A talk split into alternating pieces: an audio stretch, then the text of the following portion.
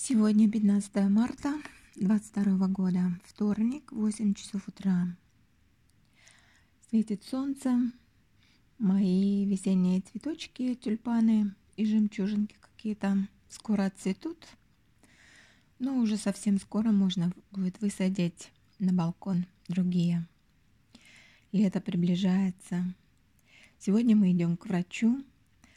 Э, любимый восстановил свои силы, после курса ядами, что скажут анализы, что скажет врач. Я немного волнуюсь. За эти несколько дней, сколько это будет, ну, примерно пять дней, я восстановила свое психическое состояние, ну, скажем так, наполовину. И вчера вечером я даже забыла принять валерьянку на ночь, но все равно быстро уснула. Я уже говорила в предыдущем подкасте, что я стараюсь не принимать снотворное, чтобы не привыкать. Но валерьянку я все же принимала, а вот вчера даже и не стала принимать, забыла. Ночью я, как всегда, просыпаюсь много раз, но под звуки лекций, то Дробышевского, то еще кого-то я засыпаю. И так всю ночь. Когда я была молодая, то мне по ночам в голову лезли черные мысли. В основном я думала и переживала о своих родителях, о том, что я могу их быстро, скоро потерять. Я была так к ним привязана, что эта потеря казалась мне очень тяжелой, трудной, что мне будет не пережить это. И, я, и эти мысли лезли, и лезли, и лезли, и лезли.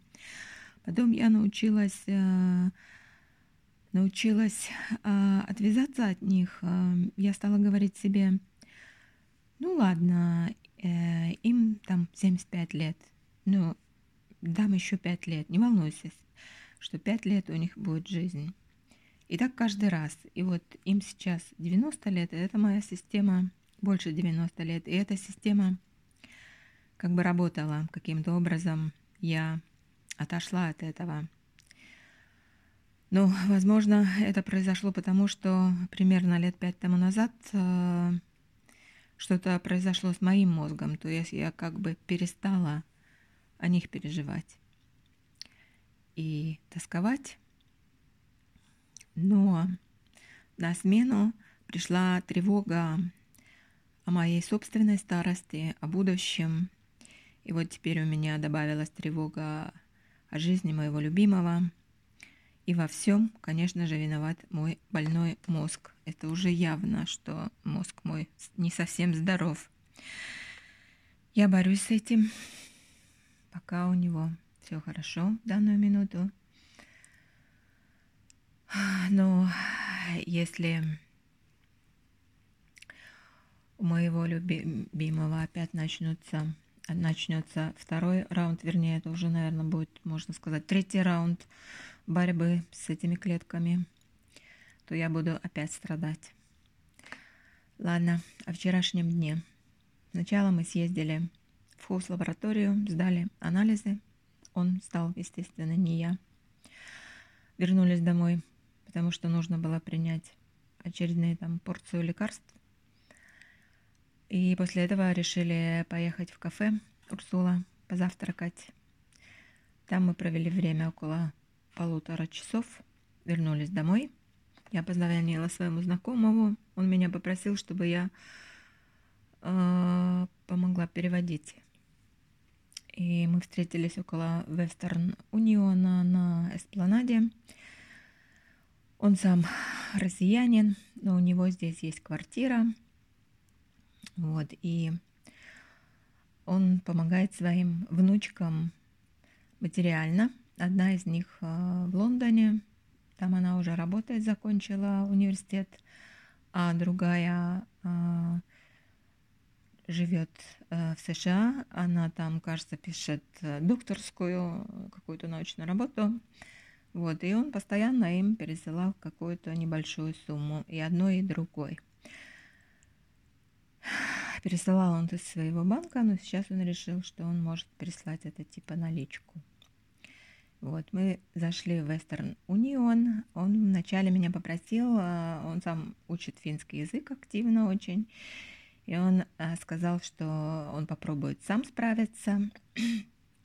Вот, и если ничего не получится, тогда, значит, я ему буду помогать. Ну, в итоге его он заговорил. В принципе, все было понятно, что он говорил.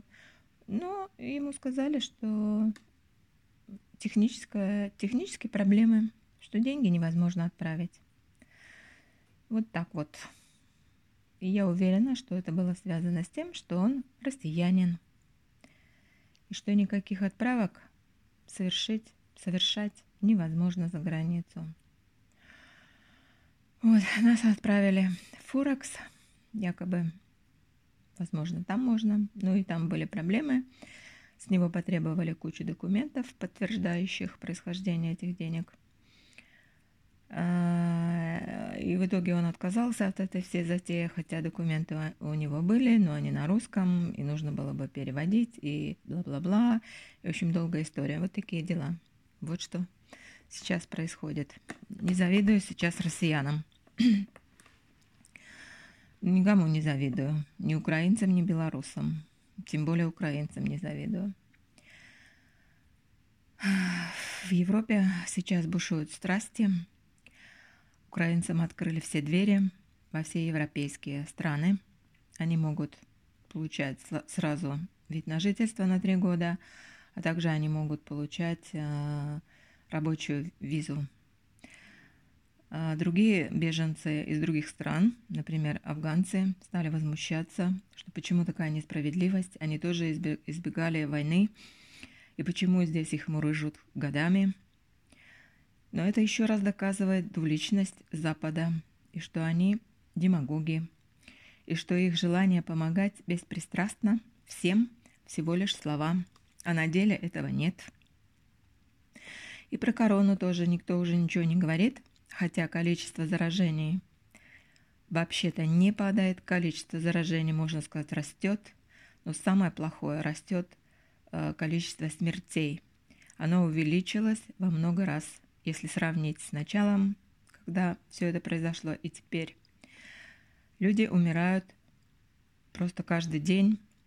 Э, в основном это, конечно же, престарелые или же э, больные какими-то другими болезнями, но всем на это наплевать, никого это уже не волнует.